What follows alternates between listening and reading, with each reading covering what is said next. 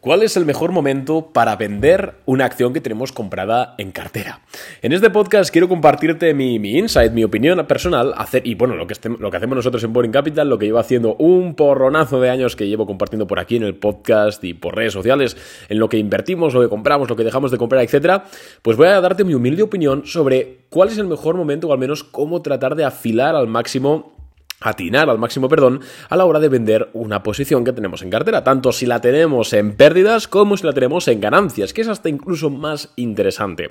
Pero antes de empezar con este podcast, simplemente decir que, por supuesto, podéis valorar el episodio con 5 estrellas en Spotify y suscribiros a este podcast para que os lleguen siempre las actualizaciones de cuando subimos episodio, que ya sabéis que estamos aquí de lunes a viernes todos los días hablando de mercados durante 10, 15, 20 minutitos.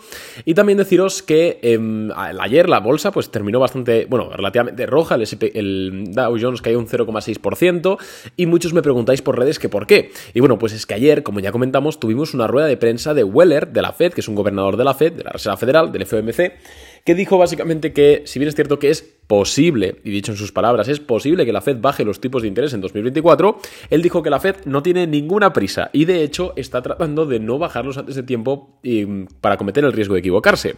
Entonces los mercados pues reaccionaron de forma negativa hacia, bueno, ante ese comporta, ante esas declaraciones, ya que recordemos que el mercado, los em, futuros sobre fondos federales estiman que la Fed va a bajar los tipos de interés en marzo. Todavía es eso lo que el mercado estima, así que eh, cada mensaje que salga de la Fed diciendo lo contrario o algo que no apoye esta tesis va a ser negativo para el mercado. Sin embargo, como sabéis, nosotros en Boring Capital tenemos una acción comprada en cartera que es Abercrombie Fitch, ticker ANF, muchos lo sabéis porque por Instagram sí que lo he compartido. Por supuesto, los clientes de Boring Capital la compraron el día que, nosotros hicimos la idea de compra.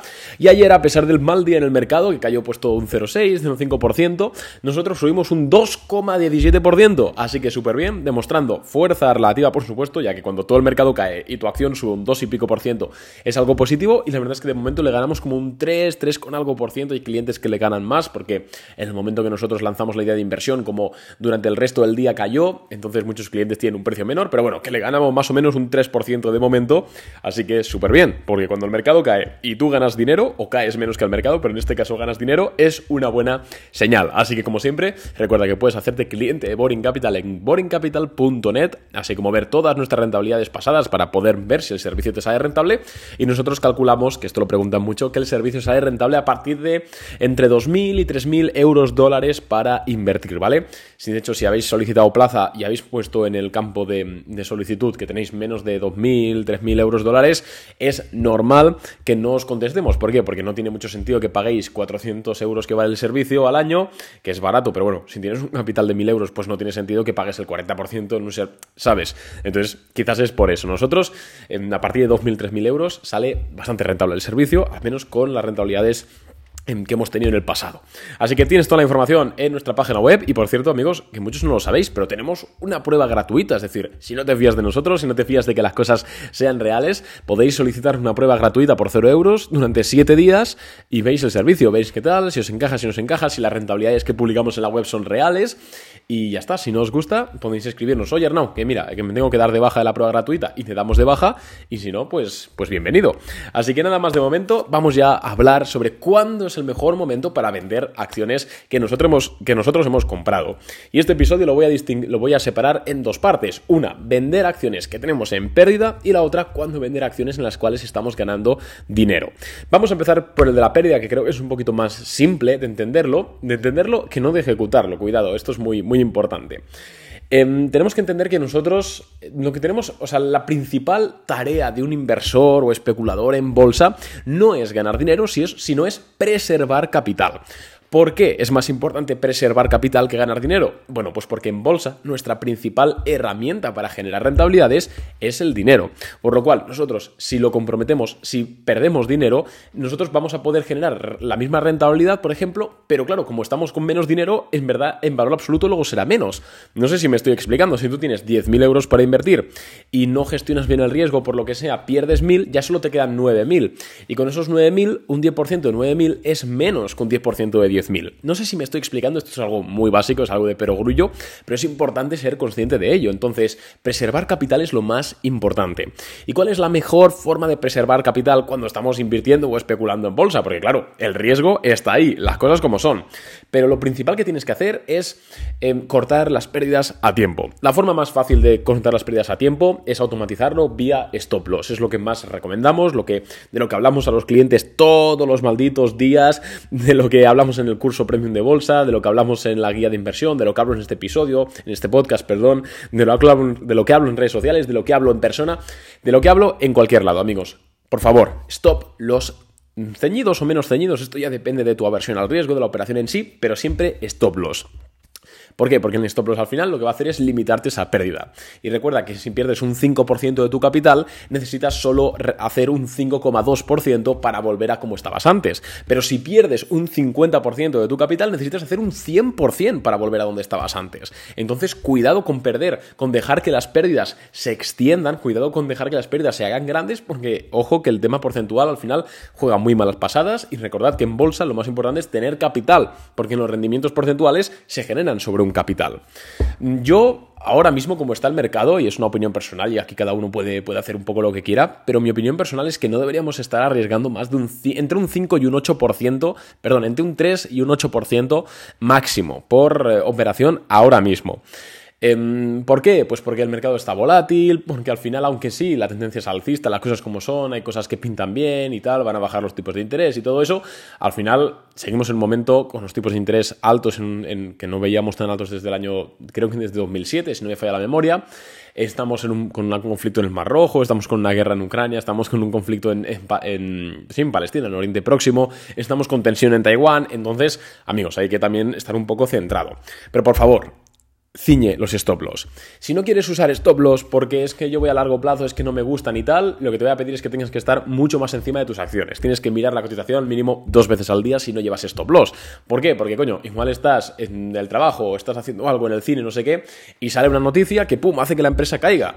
Si tienes stop loss, tranquilo, te salta el stop, pierdes un 5 o un 6% lo que sea y te saca automáticamente. Pero si no tienes stop, cuidado porque te pones... A mí no me ha pasado a mí, pero Gracias a Dios porque yo sí que tomo precauciones, pero eh, conozco gente que la ha pasado y clientes incluso y no es nada agradable. Yo creo que el stop es lo mejor que puedes hacer incluso aunque vayas a largo plazo, ¿eh? Porque que te pones el stop loss en una zona a partir de la cual las probabilidades sean más altas para que la acción siga cayendo. Entonces luego sí que puedes recomprar más adelante. En el caso de que ya estés jodido, en el caso de que ya estés pillado, de que te hayas adquirido el conocimiento y la magia de la gestión de riesgo tarde y ya tengas una posición perdiéndole un 30, 40, 50, 60%, lo que tienes que hacer es evaluar rápidamente si esa posición tiene probabilidades de recuperarse en el corto y medio plazo. Corto y medio plazo, no largo plazo. ¿Por? Porque si hablamos de largo plazo, dos, tres o más años, estás incurriendo en un coste de oportunidad brutal. Pero si esa acción tiene probabilidad de, revalorizarse o de rebotar un poquito en, un corto o medio plazo, quédatela, porque ya que estamos, pues te la quedas. Pero en la mayoría de los casos, ya hablo del 90% de los casos, lo más inteligente y lo más prudente va a ser liquidar, cortar esa pérdida, asumir esa pérdida del 30, 40, 50%, lo que sea, y a partir de ahí, pues volver a empezar, admitir que te has equivocado, al final la bolsa pues, eh, pues es así, la vida también es así, la gente se equivoca, y a partir de ahí construyes ya con unos cimientos mucho más, mucho más adecuados ¿no? Em, eso por un lado, sé que cuesta, es hacerse una pérdida, lo hemos hablado muchas veces, pero al final prima la estadística y la estadística nos dice que las empresas que caen mucho eh, normalmente es por algo y suelen seguir esa tendencia hasta que haya algo que lo cambia, que no siempre sucede y que cuando sucede puede ser en un plazo bastante largo, por lo cual esa pérdida y ese coste de oportunidad que te ha generado ya, ya es prácticamente irrecuperable. Pero vamos ahora al segundo bloque que es, yo creo, más interesante incluso. Y eso, y Arnau, yo he comprado una empresa para un medio, corto medio plazo, por ejemplo, y está subiendo. ¿Cuándo vendo? O sea, porque le gano un 10% de momento, le gano un 20%, le gano un 5%. ¿Cuándo vendo? ¿Cómo piensas, o sea, cómo haces tú para vender una empresa? Porque a veces en Boring Capital sí nos hemos equivocado de vender antes de tiempo, de igual realizar una ganancia de un, por ejemplo, me acuerdo Uber en 2023, creo que le ganamos como un 5% y luego los siguientes, las siguientes semanas se disparó y podríamos haberle ganado un 15%, pero también recuerdo otros muchos, otros muchos, por ejemplo, en Cimpress, que está desde diciembre, le ganamos un 7,5% y fue nada más vender nosotros, la acción se desplomó. Entonces, yo, si me preguntáis, quizás, y esto es por mi aversión al riesgo personal, por supuesto, pero creo que es mejor vender jugándotela dejar de ganar que no quedarte y jugártela a perder, ¿vale? No sé si me explico. O sea, que para mí un dejar de ganar, dejar de ganar, por ejemplo, un 10%, es menos valioso que asumir el riesgo de perder un 10%. Entonces, dicho esto, lo que nosotros hacemos en Boring Capital, la mayoría de los casos, es compramos una empresa, la empresa sube un 3, 4%, lo que primero que hacemos es subir nuestro stop loss desde donde lo teníamos hasta break even. Break even lo que es es el precio de compra. De esta forma liberamos el riesgo, liberamos la gran mayoría del riesgo. Em, ¿Qué pasa? Que pongamos que la acción pues sigue subiendo, sigue subiendo, ya le ganamos un, 10%, ¿vale? En vez de un 4 le ganamos un 10%. Lo que nosotros hacemos en Boring Capital en la mayoría de los casos, importante, siempre hay que discernir exactamente la razón de la subida, si está subiendo porque ha salido una noticia o lo que sea, o es el mercado en general que está un poco ebrio de entusiasmo, o sea, siempre hay que discernir, ¿vale? Esto es una guía muy general, pero pongamos que no ha pasado nada en específico, sino que ha sido un crecimiento orgánico, por así decirlo, y ya le ganamos un 10%. ¿Qué hacemos nosotros? Volvemos a subir stop loss, por ejemplo, a un 4%. De esta forma, o sea, asegurando ya un 4% de ganancia. Para mí es mucho más eficiente esta fórmula, aunque es cierto que al final te requiere un poco más de trabajo. A ver, si eres cliente de Boring Capital, no tienes que hacer ningún trabajo más que estar atentos a nuestros mensajes, porque al final todo lo decidimos nosotros y ya pues tú simplemente copias la operación o cambias el stop loss. Pero si estás operando por tu cuenta, pues sí que vas a tener que estar más pendiente del mercado. Es lo que tiene. Requiere un poco más de trabajo y de análisis. Pero creo que es mucho más interesante ir subiendo el stop loss e ir liberando riesgo y garantizando ya beneficio que no poner un take profit, que mucha gente habla del take profit. ¿Por qué? Porque el take profit, en si, te si te llega la acción a ese valor, porque sube rápido por lo que sea, por ejemplo, por lo que sea, ¿no? Por X, te va a vender. Y seguramente, al igual que cuando una empresa cae mucho de repente, em, lo más posible es que siga cayendo. Cuando una, cuando una acción sube mucho de repente, lo más posible es que siga subiendo. Entonces, con la herramienta de Take Profit, realmente nos estamos perdiendo alguna oportunidad de que ese valor siga subiendo, ¿vale? Y yo te digo, si no tienes tiempos y tal, pues un Take Profit está genial y no pasa nada y al final es un beneficio y ya está. Pero si tienes la posibilidad de estar más encima del mercado o eres cliente Boring Capital, tal, de eso nos ocupamos nosotros, es siempre más interesante ir subiendo los stop loss, porque le das un margen siempre a la empresa de que pueda subir un poquito más y sacarle un arañazo de rentabilidad extra. Pero en ocasiones nosotros, y si, es que seguro que me están escuchando algunos clientes de Boring Capital, a veces nosotros no, no subimos el stop loss, sino que vendemos directamente a mercado. ¿Y por qué hacemos esto en ocasiones? Bueno, pues normalmente voy a poner el ejemplo de ARM. De ARM, la operación que hicimos en diciembre de 2023, que le ganamos un 12% en unos 15 días. Em, nosotros la compramos para un plazo corto, medio, más o menos, como siempre, entre una y cuatro semanas más o menos de plazo. La acción empezó a subir, subimos el stop loss al break even, bueno, lo típico de siempre. Y hubo un día que se disparó un 4% adicional con bastante volumen. Y lo que observamos nosotros es que ya, primero, ya le ganábamos un 12%, por lo cual aquello de, ostras, igual merece la pena realizar beneficio, no más vale pájaro en mano que 100 volando. Y aparte de esto, vimos en primer lugar que la empresa estaba en sobrecompra, según el RSI, vimos que el sector estaba en sobrecompra y vimos, y esto es muy importante, que en el Nasdaq, en este caso es el índice en el que podemos correlacionar a ARM porque es una empresa tecnológica, pero bueno, podéis hacerlo con el Dow Jones, con el SP500, dependiendo ya de si tu empresa en qué, en qué segmento se encuentra, vimos que también estaba en sobrecompra y además que estaba descontando una política monetaria demasiado laxa, vamos a decirlo así. Es decir, había, era un momento de bastante entusiasmo y de hecho luego el mercado corrigió a principios de 2023, ¿no? Entonces lo que nosotros hicimos fue, el proceso de pensamiento fue el siguiente, fue, a ver, le ganamos ya un 12%, la, el valor ya está en sobrecompra, eh, el mercado en general está en un optimismo demasiado alto quizás, después de haber rebotado como llevamos igual, no lo sé, como 40 días seguidos del SP500, o sea, perdón, em, llevamos como 5 o 6 semanas seguidas que el SP500 y el Nasdaq cerraban en verde en el gráfico semanal y dijimos, oye, si es posible que siga subiendo a RM, pero la verdad es que no nos la queremos jugar a que se recorte esa rentabilidad. Así que nosotros lo que hicimos fue vender a RM con un 12% de rentabilidad y genial. Y además, de hecho, dio la casualidad y durante los dos siguientes días la acción se desplomó como un 12%, 15%. O sea, un día cayó un 7 y al día siguiente cayó otro 5 adicional. O sea que si nosotros nos hubiésemos quedado esas acciones, eh, no le hubiésemos ganado nada finalmente a la empresa. Entonces creo que fue una decisión de venta acertada. Pero ojo, porque en ocasiones esto lo vendemos nosotros realizando beneficio y luego la acción sigue subiendo. Quiero decir, tienes que estar dispuesto que bajo mi punto de vista creo que es lo interesante, pero tienes que estar dispuesto a dejar de ganar a cambio de poder asegurar algo de ganancias. Creo yo, al menos a mi forma de ver la, la vida y ver también cómo, cómo hemos bueno, estos años llevamos ya desde 2019 en Boring Capital, em, creo que es lo más inteligente, lo que más rentabilidad nos ha proporcionado, lo más, digamos, sostenible en el tiempo, pero no tiene por qué ser lo correcto, ¿vale? Son simplemente mis puntos de vista. Y por último, para aquellos que tenéis una acción que vais más a medio largo plazo, ¿vale? Que no hacéis tanto swing trade, no me olvido de vosotros, cuando vender una acción con la que voy, entre comillas, a largo plazo, o no sé eh, a qué plazo voy, pero ya le gano un 20%. Bueno, bajo mi punto de vista, lo que tienes que ir haciendo es establecer objetivos, ¿vale? Si tú le ganas una acción un 30%, por ejemplo, a Google, un 30%, que es una empresa que ha subido mucho, es una empresa que ahora mismo, pues a la valoración a la que está, ya no es una oportunidad, ya no es una empresa que digas, joder, está barata o es interesante tener acciones, tampoco es que esté cara.